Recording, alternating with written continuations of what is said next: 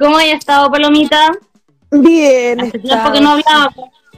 Súper bien he estado, he estado, o sea, súper bien, igual es como ridículo, pero eh, he estado en la montaña, cambié mi vida, ahora soy un ermitaño de montaña. En torno a eso he sido bastante bueno, he simplificado bastante mi vida y me gusta muchísimo.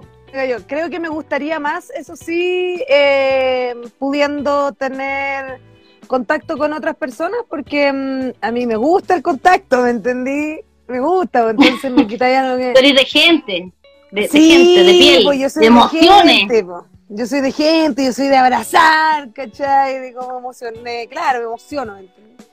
Entonces, claro, por ese lado fome, pero por este otro lado soy una afortunada de mm, estar pasando esta cuarentena con mis padres. Yo me llevo bien con mis papás y mm, eh, ha sido de mucho aprendizaje y de cómo mm, eh, analizar para atrás un poquito y decir como ya, esta va la línea que quiero seguir para adelante. Me gusta y vamos, vamos a entrar en profundidad en eso de tu familia también, que es alguna de las preguntas que tenemos. Pero antes, contigo, como invitada número 6, quise probar una nueva sección en este programa de entrevista, que por lo general es como bien íntimo y bien, bien un poco más profundo, pero quise ponerle un toquecito de, de locura y entrar no solamente en la vida, sino que en la mente del comediante. Para Cacha, eso, vamos cree, este toquecito de locura. Cacha. Si tu mente, Paloma, fuera una empresa con gerente, con trabajadores, con producto, ¿cómo sería esa empresa? ¿Cómo serían los trabajadores? ¿Qué producto haría? Y cuéntanos si tu mente, porque muchos comediantes ahí en podcast y en distintas entrevistas han hablado de tu creatividad, de tu mente, cómo funciona. Yo quiero saber cómo la ves tú, cómo la sientes tú. Expláyate. Creo que sería, si, si tuviera que ser una oficina, como Google, como con espacios para recrearte y como todo muy bonito, pero es que ¿sabes lo que me pasa? Que digo como, ya, pero ahora esa oficina nada que ver, pues, ¿cachai? Súper desubicada esa oficina, se desubicó pesado, si hay gente muriéndose de hambre en la calle, pues, ¿cachai? Onda- Pero en tu mente, eso- sería tu mente. Pero yo creo que podría ser, onda, ponte tú, yo cuando tuve la oportunidad de ir a Disney World. Tuve la oportunidad, ¿me entendés?, de ir a Disney y cuando yo llegué a Disney, eh, cuando llegué a la casa de Minnie particularmente, de hecho, cuando vi la máquina de cabritas que tenía cabritas adentro, yo dije, esta weá quiero ser yo. Wow. Esta weá quiero ser yo. Esta weá quiero ser yo. Yo quiero o sea, llevar a la vida real la casa de Minnie, weón. No quiero hacer nada, me, me da lo mismo todo, me da lo mismo todo. Quiera, que algo que pienso ahora digo, puta, no sirve para nada, ¿cachai? Onda, yo quiero pintar ese castillo de Disney, que quede bonito nomás, ¿cachai? Y la verdad es que, claro, digo, ya en mi mente me gustaría hacer Plaza Sésamo, ¿cachai? Em, a mí me pasa que creo que eh, sería cualquier empresa que mm, eh, utilice el ridículo a su favor. La raja. ¿Y cómo trataría a tu empleado? ¿Tenías empleado adentro? ¿Les daría eh, buenas vacaciones, buenos sueldos? ¿Cómo trataría a tu mente tú? Sí, creo que mi mente sería harto de como de como celebraciones, ¿cachai? Pero eso también trae mucha pena, también digo, puta, ¿y qué pasa al día siguiente? Em, creo que me, sí, la hora la trató bien, pues al principio la traté bastante mal, al principio como que no entendía mucho, es que bueno, cuando ya entendís cómo funciona, creo que eso va con la madurez. Mm, Pero insisto, creo que eso es tiempo, eso es trabajo, porque yo no, no sé, pues yo debo llevar, yo empecé el 2013 haciendo stand-up. O sea, cuando me empecé a meter en todo esto, claro, serían siete años, ¿cachai? Y puta, ahora sí, pues ahora yo me puedo parar en cualquier lado y dale, pero hace tres años atrás no. Hace tres años atrás eh, entendía mi mente, pero no, no estaba madura, por eso creo que sería una empresa madura en este momento. Como mm, es harta pega, es harta pega entender cuál es, cuál es el, o sea, ya, entender cómo cuál es tu forma de comunicar es una, pero mm, después es decir como, ¿por qué tu forma de comunicar eh, es única? Pues cuéntame, ¿cachai? Convénceme. Y ahí tenéis que solamente meterte, pues meterte y decir, ya, ¿qué tenéis? Ya, ¿qué tenís? Si tan choro que te escucháramos, ya, ¿qué tenís? Y en ese que tení, em, aprendí a usar bien herramientas que te brinda Internet, como Twitter e Instagram. Y mm, fue interesante lo que pasó, que pude unir las dos. Que, que, los Twitter en Instagram empezaron a funcionar y que empezó a crecer en mi Twitter, ¿cachai? Entonces funcioné dos públicos que siempre como que te dicen que son seccionados.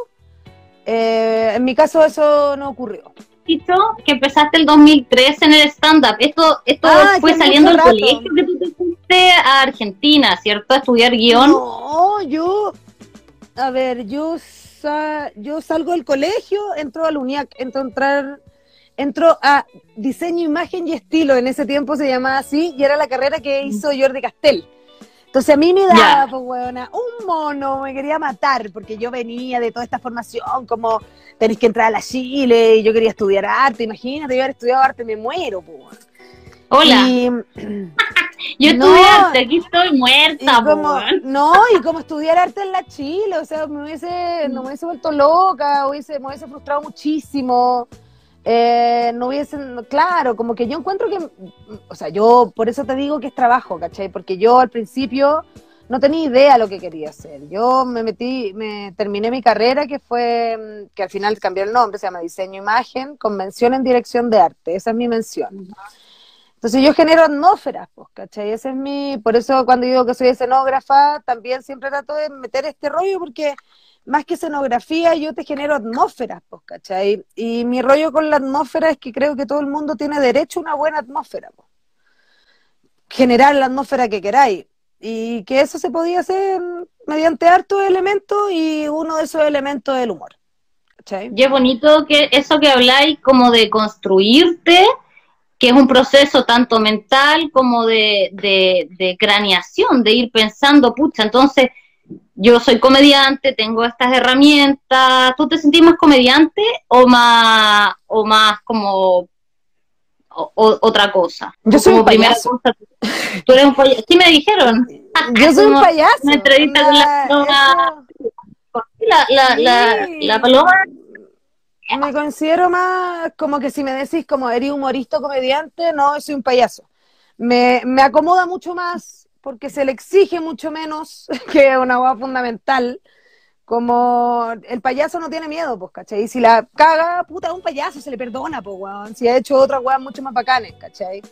Em, me pasó algo particular en el show que tuvimos con el obvio, que estaba la Camila Moreno y a mí me ganó mi pánico social y le conté un chiste que yo tenía de ella, como pidiéndole pseudo disculpas, pero el chiste lo expliqué muy mal y se entendió muy pesado. Y puta, en cualquier otra circunstancia, weón, es como cagó esta weá, cagué, ¿cachai? Onda, cagué el programa, onda, la cagué.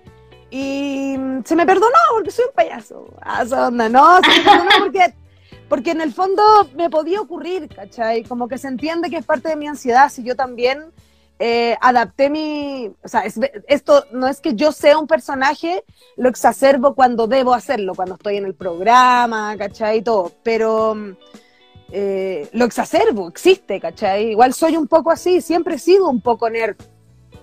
Toda mi vida, ¿cachai? Onda, siempre he sido un poco gansa, siempre, puta, no sé, pues, ¿cachai? Eh, y siempre traté de encajar y ya grande creo que encajar en qué también, sí.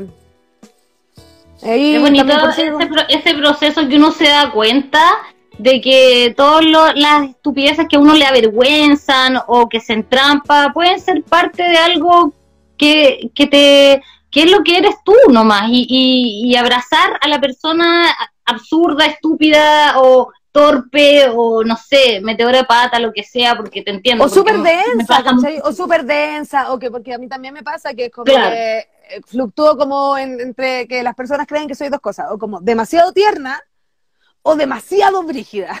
Y es como, ni una de las dos, ¿cachai? Es como, puedo tener parte y parte, y obvio, y hay veces que mando todo el mundo a la chucha, a ver si te acercáis, después conversamos, eh, podemos llegar a conclusiones, ¿cachai? Depende también, sería un extremo derechista, por supuesto que no. Pero yo me acuerdo una vez en un show que yo interrumpí un, un stand-up en vivo, cosa que no haría ahora, ¿cachai? A no ser que sea muy estricto, ¿cachai? El show de Mauricio Palma? No, no, no, no. Interrumpí el de show de Mauricio Palma también. No, no, no. Que alguien Ah. me contó, dijo, No esa creo, te pasa". volví a hacerlo. No. Volví a hacerlo. No, según yo lo he hecho solo una vez. Bueno, fue, no sé quién fue.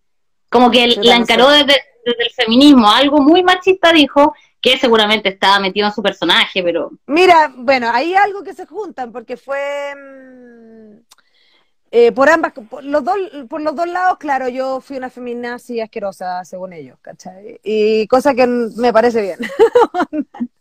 como, no sé me parece bien por yo ser, como por yo ser la feminazi, sino como eh, debo haber eh, sentido una agresión. Si habían dos dos chiquillas deben estar muy incómodas y yo no quiero estar en un lugar donde se incomodan las chiquillas, pues, ¿cachai? Ni a ninguna, ni a ninguna persona, básicamente, ¿cachai? Si el incomodado tiene que estar el que, el que está como sacando para afuera a las personas, no lo otro, creo yo. Bueno, Sí, el, otro show, el otro show paré, eh, me- bueno, pero eso fue bonito porque yo a Héctor Romero no lo conocía. Héctor Romero se pega este chiste eh, no terminado, un poco mal elaborado, eh, y yo lo encaro. Eh, y después nos encontramos después de otro show y lo conversamos afuera con un pucho. Y él me dice como lo entendí y todo, y claro, y mi personalidad es de como que me paré en la mesa y le digo, oye, weón, estamos acá nosotras, qué weá, pues, weón, tu chiste es como el pico. Igual que no haría ahora. Igual que no haría ahora, eh, de esa forma quizá, ¿cachai? Igual sacamos chistes, igual salió risa después y todo, pero fue, no sé, pues, ¿cachai? Me pararía y me iría, ahí también se hubiese notado porque éramos tan pocos en el escenario que me hubiese parado, me hubiese ido y hubiese sido la misma protesta. Pero yo Mm. también me ando subiendo en el escenario estando sentada abajo, siéntate, pues, weona. También, que no andáis metiendo en el escenario, te vas, ¿cachai? Y ahora sentí que está en una parada como más con tus ideologías claras, pero más madura al recibir el- la contraparte, por decirlo así. Eh, no sé si es madura la palabra. Estoy, estoy más en paz. Esa es mi sensación. No sé si es madura, por eso te digo, no sé si es madura, porque me, me imagino que la madurez va con crecer también, y sí, pues he crecido, ¿cachai? Mm, em, ha pasado harto rato. Entonces, pero sí me siento más tranquila. Me siento em, con menos ansiedades. Creo que también esto de la, de la pandemia, eh, en la revisión que comentaba al principio, eh, uno se da cuenta que quizás habían cosas que estaban reinventadas, pues, ¿cachai? Súper inventadas como necesidades en torno a uno. Y al sacar eso, a mí como que se me, como que se me desocupó un cajón en la cabeza, ¿cachai? Como, eh, sí, se me desocupó un cajón. Es como que un cajón quedara libre. Y esa es mi sensación, ¿cachai? Eh, y eso es la raja porque tenía un cajón libre para llenarlo con weas de nuevo. Porque cuando uno siempre despeja un cajón, tiene que volver a llenarlo porque nunca puede quedar un cajón libre.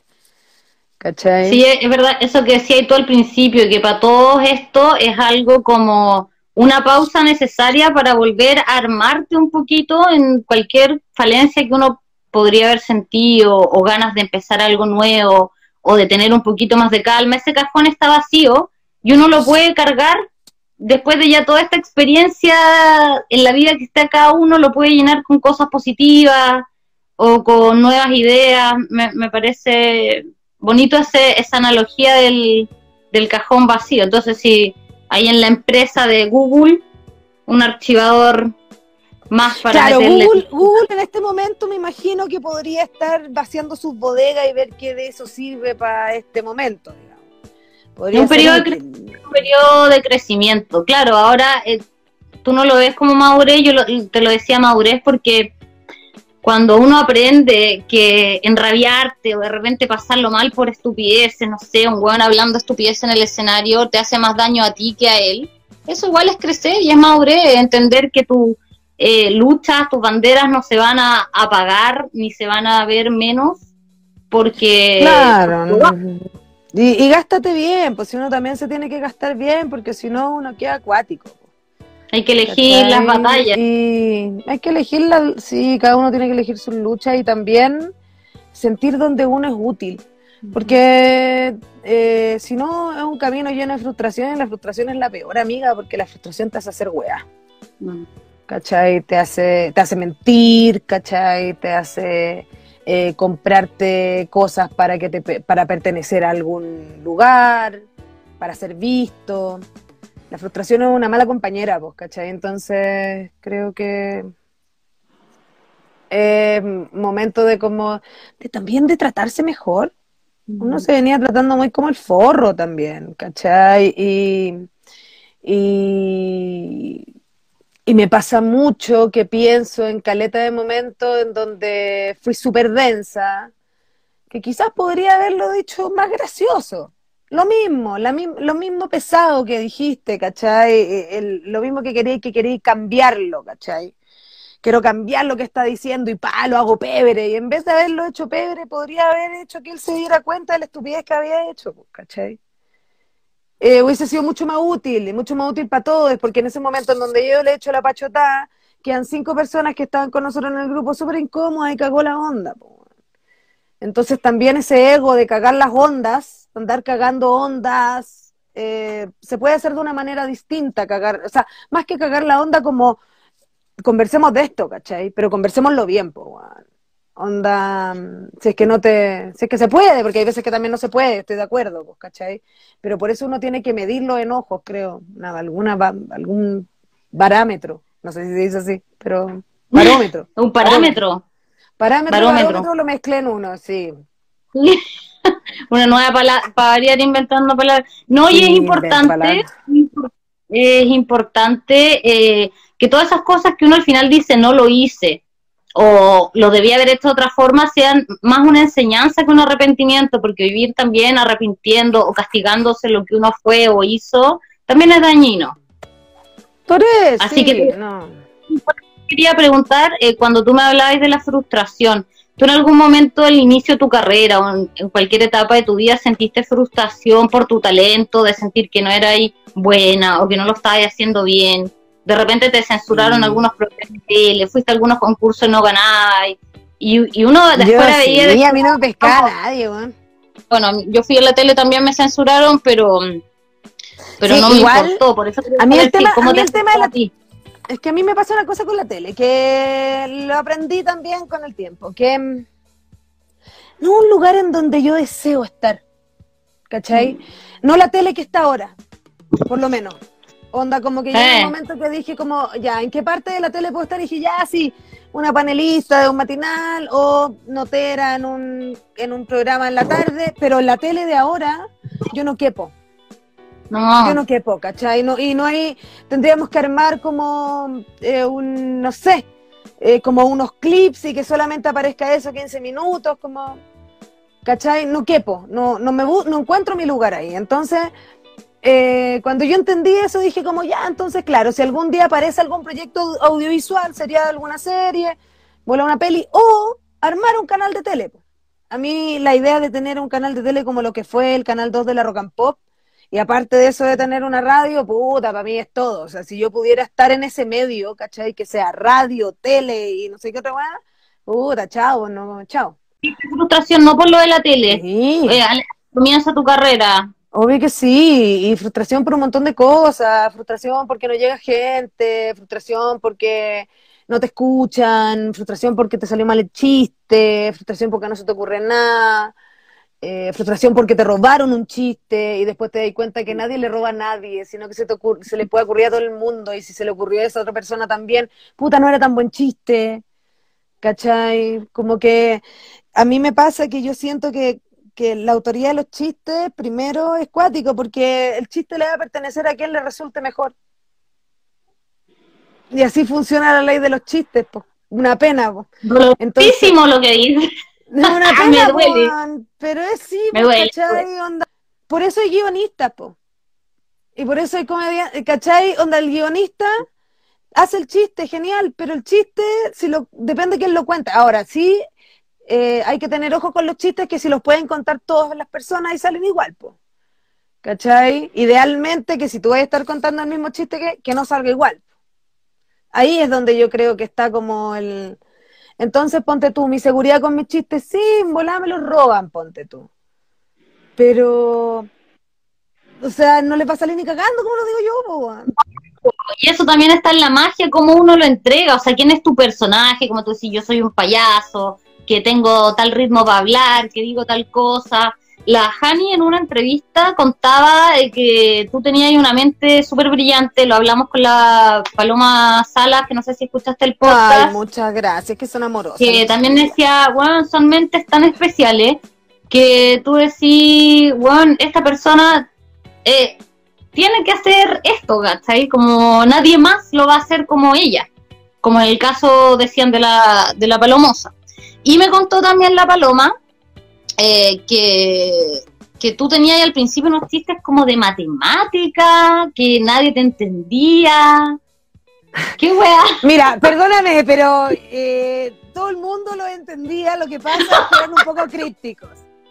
Ahora, si era un bueno o mal chiste, yo lo encuentro espectacular. no, no, no sé. Son la raja, pero nadie la entiende. Y después se aprovechó de eso. ¿Qué pasó?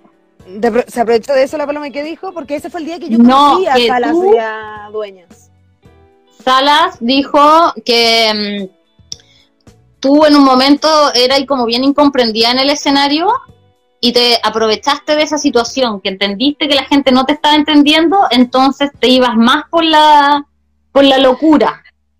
Bueno, por eso esas son estrategias comunicacionales, ¿me entiendes? No, no sé si yo lo tenía tan claro en ese momento, pero es cuando aparece el vértigo, pues, ¿cachai? Cuando, ¿cachai? Dice, oh, weón, ¿qué estoy diciendo? No me están entendiendo, lo voy a terminar. Lo voy a terminar, porque a mí me hizo sentido, pico, weón, de ahí veo qué hago. Y ese vértigo siempre hace gracioso. Siempre, ¿cachai? Que, que te veáis vulnerable, transpirando. Ponte tú, a mí una vez se me quedó, cuando a mí la Jani y la Paloma me invitaron a trabajar con ella en el Dueñas de Sala, una vez a mí se me quedó lo que yo tenía que hablar. Eh, cambié de bolso y se me quedó en la mochila, ¿cachai? Y, y creo que ha sido uno de los momentos más, de los primeros momentos hilarantes que yo tuve en radio, ¿cachai? Que era como, y, de hecho el video es loco porque tú miráis el video y podéis ver cómo va creciendo mi transpiración. Voy teniendo una sopiadez la gota. que me llega, me llega hasta la teta, así como que se me moja todo, todo, todo, todo, y ahí yo pa, pa, pa, van resistiendo, el como, tenéis que salvar esta weá como sea. Onda, ve que sale, ¿cachai? Ve que sale, y cuático. Y fue espectacular. Y, lo, pasaste mal, pero salió bien. Y salís transpirada, ¿cachai? Así como, wow, no puedo creer lo que acaba de hacer, así como, pero salvando un momento gracioso, ¿cachai? Y mm, claro, ya cuando entráis en eso, eh, ya te metís nomás, pero mm, la frustración yo creo que siempre aparece. Tiene mucho ah, y el chiste de la matemática, el chiste de la matemática es buenísimo. El chiste de la matemática decía que Em, no, que para mí no era lo mismo que me pagaran 5 lucas la hora a vender una hora de mi vida en 5 lucas. ¿Ya? Ya, y ahí como que todo el mundo como que, y ahí yo decía, ¿cuántas bicicletas, o sea, cuántas horas de sueño, pensando en que una hora era 5 lucas, yo decía, ¿cuántas horas de sueño es una bicicleta? ¿O cuántas horas de sueño es una casa en la playa? Ajá. por weas que no tengo, y ahí volvía, ¿cachai? Así a ese tipo La raja, sí. Ponte sí, esos cuestionamientos que tenés tú. Que, que siguen siendo muy a lo que hago ahora. Lo que pasa es que ahí me metí con las matemáticas. Y las matemáticas, claro, ¿cachai? también hacía otro que era que los pájaros no están o sea, los pájaros no están cantando, están gritando. Todas esas cosas la paloma como que flipó, así como había otro bueno, y la Jani también. Sí, ambas, ambas en ese, en ese micrófono Fliparon. No, no, no hicimos amigas. Después me invitaron a hacer la en el, la en el podcast de, mm, de Slimming contaba que tú tenías un chiste tan genial, tan genial, que, la Jani decía, bueno, envidio sanamente a la, a la paloma, ponte tú, porque hablaron de eso, de, envidiar un chiste, o cómo no se me ocurrió esto antes, de que te fijáis en detalles, por ejemplo, que estáis tan sola que ponís tu mano en la baranda de la escalera mecánica para que te haga cariño, y la Jani decía, esa weá a mí no se me puede ocurrir porque solo ocurre en la mente de esta weona porque eh, es única, ¿cachai? Mansas flores. No, la mansa flor. Sí, de repente pienso que me voy a morir luego. Ah, esa onda, no, no sé. no sé, me, siento súper, me siento súper afortunada en ese sentido también de haber podido crecer con esos dos monstruos de comedia como la Jani y la Paloma, ¿cachai? Son maravillosos, sí. Son, de hecho, paso el dato que tienen mañana show y yo voy a participar con mi bloque de Palomoso. Entreguete, voy, vamos todos. Oye, ¿qué más te iba a preguntar? Te iba a preguntar em, con el tema, porque aquí también decían, vi tu capítulo ayer con tu papá. Eh, Ay, qué lindo estuvo. Muy emocionante. Eh, a mí, como te decía, me dio una envidia sana eso de, de, lo que pudiste construir, porque no todos podemos construir, porque la, las familias al final es algo que se puede trabajar, pero no forzar. ¿cierto? O sea, que haya sangre, no quiere decir que uno tenga como que forzar una relación si a veces puede ser dañina y mucha gente también ahora en este encierro lo está viviendo con sus familias que son, les hacen daño. ¿Qué consejo le podrías dar tú que tenéis como esto tan lindo eh, que lograste construir, que se te dio también? Porque tú hablabas de que tu papá te dio la libertad desde chica de poder eh, desarrollarte en lo que tú querías, hacer lo que tú amabas, y te entregaron ese cariño. ¿Qué consejo le podrías dar tú a la gente que en este momento está con su familia tóxica encerrada? Ah, bueno, es que depende qué tipo de toxicidad, pero sí, no sé, pues hay madres que son infantiles, hay, hay padres que no ven a su otro hijo. Eh, yo creo que mm, lo único que a mí como que me ha, que, que yo he visto que ha sido efectivo con, con familiares tóxicos es agradecer eh, de todo lo bueno eh, y de lo bueno y lo malo me quedo con lo bueno y te dejo aquí, pues, ¿cachai? Yo sigo mi camino. Ahora, si, si es tóxico porque tiene una mala relación, verlo con distancia, nunca tomárselo personal, em, ver distancia, ver cómo fueron los padres. Si no sabéis cómo fueron los padres de tus padres, preguntar eh, cómo fue la infancia, como que saber de dónde uno viene, yo creo que eso es súper interesante, como eh, qué sentís que te faltó, qué te gustaba, como que creo que es el momento como de conocernos, pues, ¿cachai? Oye, Paloma, muy bonito, sí, es bonito porque las familias pasan por procesos también. O sea, como tú decís, depende, depende del nivel de toxicidad también, pues porque hay cosas que son imperdonables, pero en una relación donde pueden ser los ideales, los diferentes, siempre se puede trabajar, pues hasta el punto en que uno le haga daño también. Yo creo que ahí está el límite. Para, para cerrar, te quería preguntar, eh, después de que pase todo esto, ¿cómo crees tú que va a volver a ser la escena? ¿Cómo crees tú que eh, se van a relacionar los comediantes entre ellos o, cómo va a ser la relación nueva con el público. ¿Qué piensas que va a pasar y qué esperas que vaya a pasar? No, no tengo idea. Mira, no tengo idea qué va a pasar. No tengo idea qué va a pasar. Em, he tratado de ponerme en las situaciones de cómo. Ya, pero ¿qué pasa si? Y no he podido. ¿Y cómo me gustaría que fuera? Ay, a mí me encantaría em, descentralizar el stand-up. Me gustaría, eh, no sé, la Monse Jerez estuvo haciendo unos talleres en Puerto Montt. Me parece la raja. Em, si pudiéramos tener un centro cultural con sucursales en todas las regiones y que de ahí podamos hacer intercambio entre ahí de disciplinas, para mí eso es lo que se viene, más que la comedia, el stand-up, el medio nuestro. El medio nuestro son los artistas. Todos los artistas en este momento están cagados de hambre. ¿Cachai? Onda, todos los artistas del espectáculo se les fue a la mierda la weá, entonces creo que más que, que blindarnos, así como comedia nomás, yo creo que hay que pensar en cómo, qué va a pasar con el espectáculo, qué va a pasar con la cultura en, la nueva munda, ¿cachai? Cómo, cómo vamos a convencer a los que no creen que es necesaria, ¿cachai? Y yo también tengo un rollo con, con sentirme útil, pero tampoco soy una persona que le exijo a todos los comediantes que tengan que tener una labor social. Creo que la comedia es una herramienta que puede ser utilizada de la forma que cada uno le parezca.